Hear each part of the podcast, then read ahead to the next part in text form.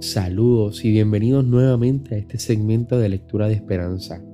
Hoy un día sumamente importante para nuestra iglesia, el día de la venida del Espíritu Santo, luego de la resurrección de Jesucristo hace 50 días atrás. Hoy vamos a estar reflexionando sobre Hechos capítulo 2, ese relato de la venida del Espíritu Santo a los apóstoles. Así que comencemos. En el nombre del Padre, del Hijo y del Espíritu Santo. Amén. Al llegar el día de Pentecostés, estaban todos reunidos con un mismo objetivo. De repente vino del cielo un ruido como una impetuosa ráfaga de viento que llenó toda la casa en la que se encontraban. Se les aparecieron unas lenguas como de fuego que se repartieron y se posaron sobre cada uno de ellos.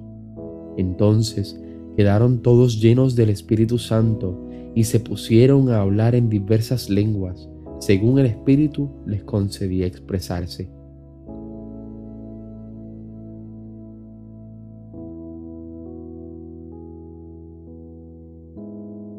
Ahora hablemos con Dios Espíritu Santo para que se haga presente en nuestras vidas, ya que no podemos ir a las iglesias en estos momentos por la pandemia recibamos al Espíritu Santo en nuestro hogar.